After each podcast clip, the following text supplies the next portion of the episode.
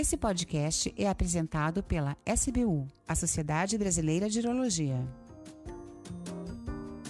Olá a todos, aqui quem fala é Karin Egeranzolch, sou urologista em Porto Alegre e titular da Sociedade Brasileira de Urologia.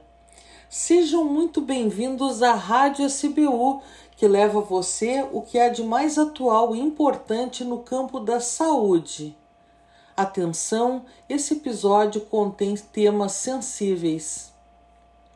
Desde 2003, o mundo tem dedicado o dia 10 de setembro para a conscientização sobre um triste e grave problema que é o autoextermínio, o suicídio, através do Dia Mundial de Prevenção do Suicídio. E foi desde 2014 que no Brasil se instituiu o Setembro Amarelo, através de uma parceria entre a Associação Brasileira de Psiquiatria e o Conselho Federal de Medicina, como forma de enfatizar a importância da saúde mental nos cuidados de saúde global. Entendendo que esse assunto diz respeito a todos, a SBU resolveu dedicar esse episódio à conscientização sobre esses importantes tópicos, a saúde mental e o suicídio. Então hoje vamos abordar o tema Setembro Amarelo e o suicídio. É preciso tocar nesse assunto. Para abordarmos essas e outras questões, vamos conversar aqui com o Dr. Elvio Carpim Corrêa, que é médico psiquiatra forense, psicogeriatra pela Associação Brasileira de Psiquiatria, psicoterapeuta de orientação analítica e também pediatra pelo Hospital São Lucas da PUC RS. Seja muito bem-vindo, Elvio. Em primeiro lugar, quero agradecer à SBU a possibilidade de ajudar a entender alguns aspectos relevantes do tema e compartilhar com os ouvintes dados sobre o suicídio e sua prevenção. Em primeiro lugar, muito obrigada por aceitar o nosso convite e vir aqui compartilhar um pouco os teus conhecimentos e a tua experiência. Dados mostram que anualmente pelo menos 12 mil vidas no Brasil e mais de um milhão no mundo são precocemente interrompidas através do autoextermínio. Sendo uma questão ainda envolta em tabus e nem sempre abordada, é possível que esses números sejam ainda maiores, fora as tentativas infrutíferas que muitas vezes acabam gerando sequelas perenes, tanto para os autores quanto para outras pessoas ao redor. Seguindo o título de nosso episódio de hoje, é preciso tocar nesse assunto, mas há quem pense que tocar no assunto só piora as coisas. O que a psiquiatria tem a dizer sobre isso? Se deve ou não tocar nesse assunto? É exatamente o oposto do que é pensado, ou seja, para quem está com pensamentos ou planos suicidas, poder falar sobre isso é muito tranquilizador e não estimula a realização do ato suicida. Pois bem, Alvio, eu acho muito importante abordarmos essas questões, até porque muitas vezes são essas questões que acabam salvando vidas. É, com a chegada da Covid-19, a Organização Mundial da Saúde ainda alertou que sentimentos e situações que têm sido muito frequentes, como medo, angústia, ansiedade, isolamento social, perda de amigos e familiares, têm agido como desencadeadores ou ativadores de transtornos mentais, que também poderiam elevar as taxas de suicídio. Tens visto isso? Uh, o que, que a literatura diz a respeito? Em minha experiência clínica, tenho visto que muitas patologias foram desencadeadas em pacientes com histórico prévio de algum transtorno mental, como, por exemplo, transtorno do pânico e quadros depressivos. Além disto, mesmo sem histórico de transtorno mental, muitos pacientes estão tendo sintomas reativos, com predominância de sintomas ansiosos e depressivos. Nesses pacientes com sintomas reativos, é indicado algum tipo de abordagem psicoterápica. Temos que pensar que muitos indivíduos cons uh, conseguiam lidar com seus problemas diários a partir de uma gama de apoio entre familiares, amigos, situação na qual a pandemia atingiu diretamente, ou seja, as pessoas ficaram muito sozinhas. Nesta questão de suicídio tão triste, Existe alguma faixa etária, hereditariedade, conceitos religiosos, etnia, sexo, estado marital ou classe social uh, em que ocorra mais frequentemente? Como médicos ou apenas enquanto uma pessoa leiga mesmo, uh, como se poderia reconhecer ou suspeitar de um risco de suicídio, Elvio? Uh, e crianças e adolescentes também podem estar sob risco, mas nisso tudo, como é que fica o instinto de sobrevivência que todos temos, né? O que, que leva uma pessoa a pensar em algo assim tão extremo? Bom, de maneira geral, o risco suicídio é mais relevante em indivíduos que já têm alguma enfermidade mental, principalmente a enfermidade como os transtornos do humor, o transtorno de personalidade borderline e mesmo os, uh, os esquizofrênicos. Na minha experiência clínica, observo que as mulheres tentam mais o suicídio e os homens são mais eficazes em concretizar o ato suicida não há elemento hereditário em relação ao ato suicida, mas sim as patologias que desencadeiam o ato, como os transtornos do humor, por exemplo. No geral, pertencer a alguma religião é um fator de proteção. Quero salientar que o ato suicida implica sempre uma ruptura com a realidade objetiva, ou seja, no momento do ato, o funcionamento psíquico não é mais normal. Muitos sobreviventes do ato suicida posteriormente conseguem perceber que estavam cometendo um ato insano e há muito comumente um sentimento de arrependimento. Puxa, realmente é uma situação muito dolorosa e que ainda certamente acaba repercutindo muito em todos os envolvidos. Penso que por gerações até. Mas falando em gerações, os descendentes de suicidas também teriam um risco maior? Tipo, existiriam fatores hereditários, bioquímicos ou hormonais envolvidos, Elvio?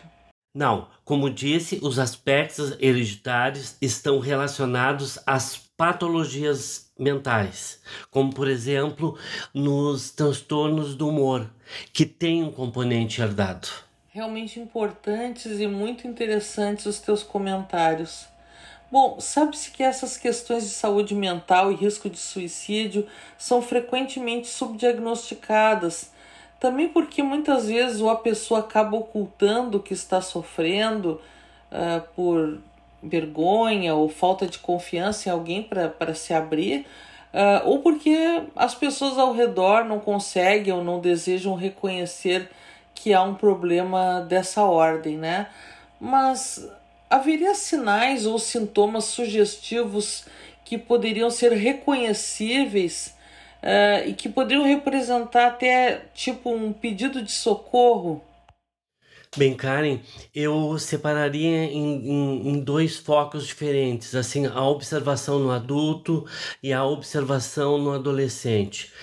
Um adulto que tem um quadro depressivo, por exemplo, um transtorno do, do humor, uma depressão maior, em que o quadro clínico está piorando, esse é um sinal de alerta de que ele possa evoluir para um, um, um ato suicida. Uh, por exemplo, o adolescente, outro aspecto seria um adolesc os adolescentes. Uh, os adolescentes que estão em uma situação familiar de conflito, estão numa perda pessoal, sofreram alguma situação de rejeição, de humilhação, problemas na escola, até mesmo problemas de perda de emprego, Vixe, esse uh, é, é, seria um, um, um, indivíduo que nós teríamos que ficar muito mais atento. Até porque o, o, o adolescente que está com aumentado risco de suicídio, no geral é um adolescente deprimido, muito retraído. É um adolescente que está com rendimento escolar mais baixo e também algumas vezes há alusões a, a situações de, de suicídio que eles podem até colocar numa redação ou em, em colocações de, de em rede na, inter, na rede da internet, em, em, em grupos de WhatsApp. Isso é um sinal de alerta para o risco de suicídio. Muito apropriadas as tuas colocações, Elvio. Bom, sabemos que às vezes essas pessoas relutam em procurar um médico, sobretudo um psiquiatra, seja porque tem preconceito uh, ou dificuldade de falar sobre o assunto, ou por negação mesmo, uh, ou porque acham até que não existe um tratamento eficaz para aquilo que estão sentindo, uh, enfim. Tu tens visto isso? Como é que estão os tratamentos hoje em dia? Bom, Karen, para muitos psiquiatras como eu, que além da atividade psicoterapêutica, exerce também a atividade psiquiátrica clínica, já recebemos muito pacientes encaminhados e bem motivados para entender a sua patologia e receber o tratamento. Porém, a situação de não haver uma adequada rede de atendimento médico é bem possível que haja muita falta de identificação principalmente em relação aos quadros depressivos, e, portanto, muitos indivíduos deixam de receber uh, o, o tratamento adequado e, por isso, têm maior chance de evoluir para o risco de suicídio. Pois bem, Elvio, uma coisa que ainda intriga é porque essas pessoas, em grande parte, parecem não encontrar um auxílio eficaz a tempo. Que tipo de auxílio se poderia dar a uma pessoa que está com uma ideação suicida, uh, o que que tu aconselhas enquanto psiquiatra para um médico ou mesmo para um leigo que está lidando com uma situação assim?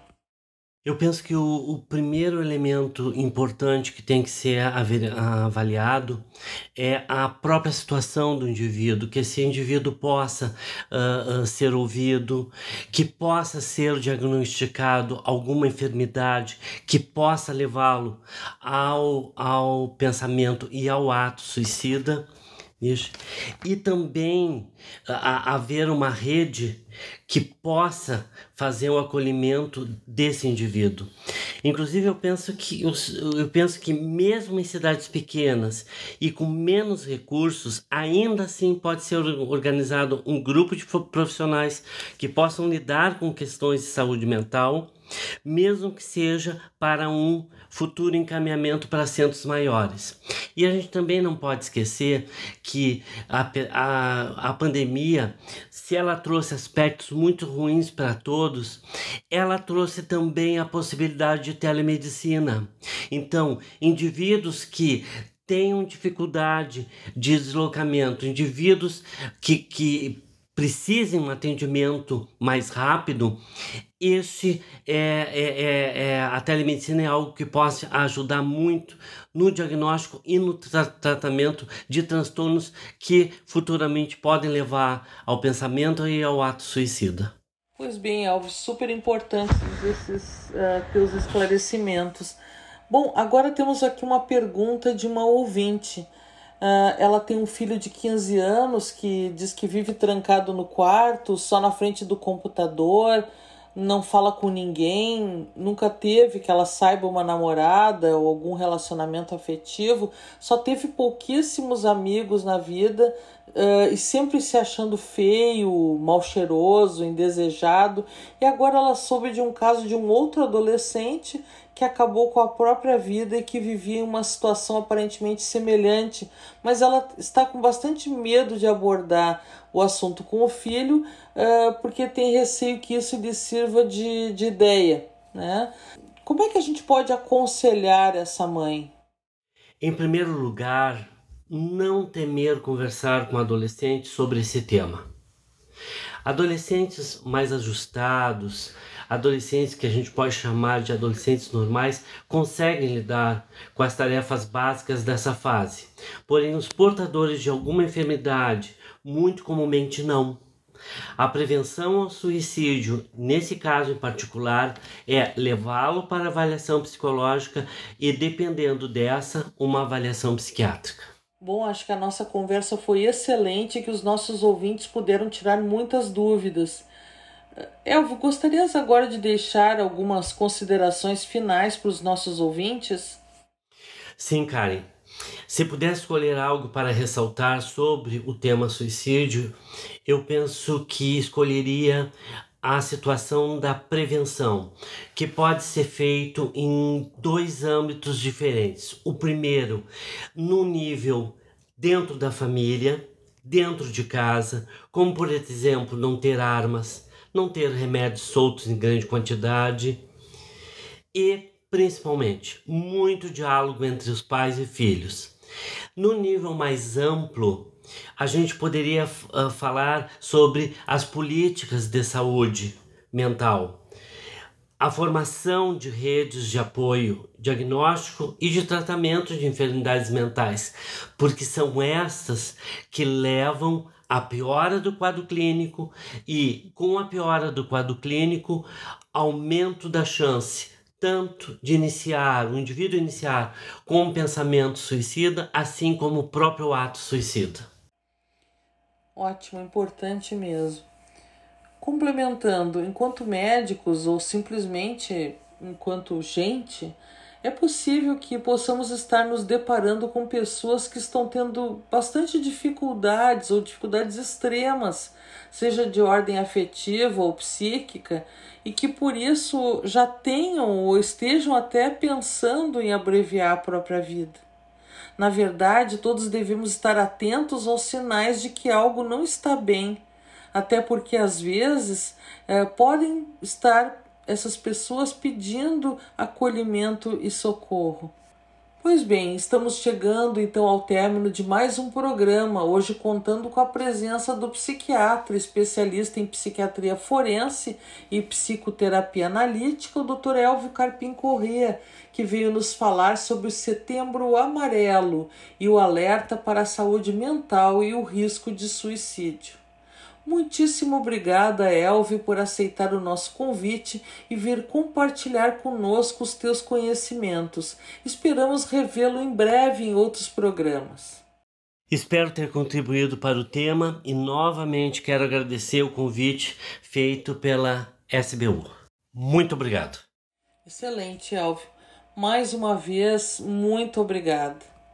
E assim eu, Karen Anzolch, em nome da Sociedade Brasileira de Urologia e da Rádio SBU, me despeço, agradecendo a todos pela audiência e convidando-os a ficar ligados nos nossos podcasts, nas nossas lives no Instagram do Portal da Urologia, todas as segundas às 19 horas, e também nos demais projetos e programas que se encontram em nosso portal www.portaldaurologia.org.br.